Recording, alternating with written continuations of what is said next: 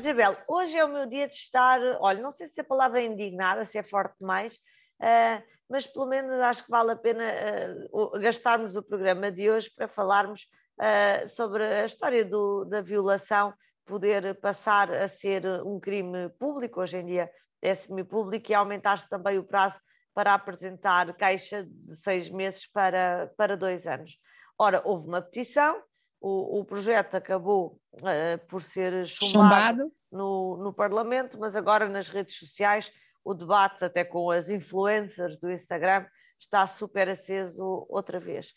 Um, eu tenho alguma dificuldade, se eu pensar só isoladamente no crime da violação, eu consigo imaginar aquele caso particular daquela mulher que é uh, violada, que tem medo de apresentar queixa, mas gostava de apresentar queixa e não faz, uh, e não está no seu bom estado mental e, portanto, poder ser outra pessoa em nome dela a apresentar a queixa. Mas depois, quando vi uh, os, os, a quantidade de votos contra e alguma unanimidade até no Parlamento a votar contra, quer da esquerda, estou a pensar no PS, quer no, nos partidos da direita, estou a pensar, ou de centro-direita, no, no, no, PSD, eu não consigo não ser sensível ao argumento um, da liberdade individual de, das pessoas.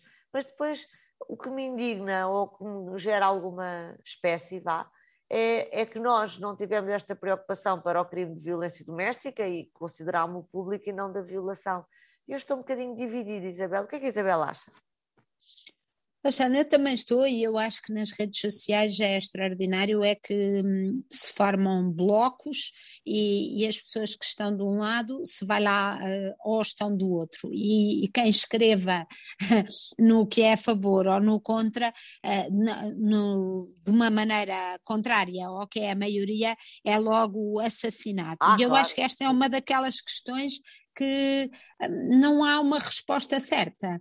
É verdade que, quando comparado com a violência doméstica, nós perguntamos, então, mas dali ao lado, na casa do lado, um, se andarem à pancada, se, se, a mulher estiver a ser batida pelo marido ou vice-versa, uh, compete-nos, é um dever denunciar ao Ministério Público este crime, porque é um crime que nos diz respeito a todos, como, como sociedade. Mas se eu vir ali alguém a ser violado, um, eu já não tenho esse direito de apresentar queixa, porque um, só a mulher violada é que pode apresentar. Ou seja, é muito delicado, de facto facto, porque um, eu não gostava, se me acontecesse a mim, que fosse outra pessoa a decidir por mim, um, mas por outro lado reconheço que o agressor uh, pode ficar, uh, neste caso o violador, pode sair impune disto. E se eu tenho conhecimento de que ele é um violador, se não devo, se não, se não me compete eh, denunciar o seu procedimento. Estou muito dividida e acho que temos que, que pensar nisto. Quanto ao, ao, período, porque há muitas pessoas que dizem, ah, estamos divididas, mas uma coisa é certa, de seis meses deveria alargar-se para dois anos.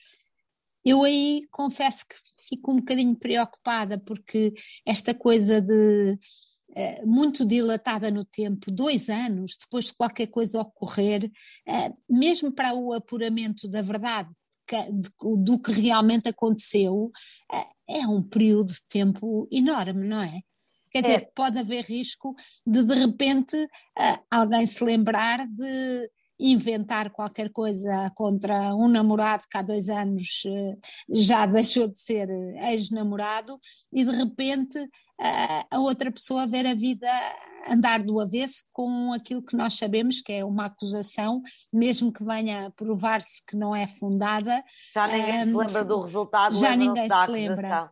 Ah, e, e como é que se apura a verdade a dois anos de distância? Claro, e, e, houve outra questão também que tem a ver, e isso é uma coisa que eu, que, que eu estou cada vez mais preocupada, que é com a linguagem que se utiliza uh, nestas, nestas propostas, nestas petições que, que se fazem, que é uma linguagem. Uh, estou a falar concretamente da questão do, do consentimento, que é preciso discutir o consentimento, mas a coisa é colocada de uma maneira, um, outra vez, uh, um bocadinho, do meu ponto de vista, uh, talvez radical em relação àquilo que, é, um, que deve ser a, a forma de, de expressão da, das mulheres.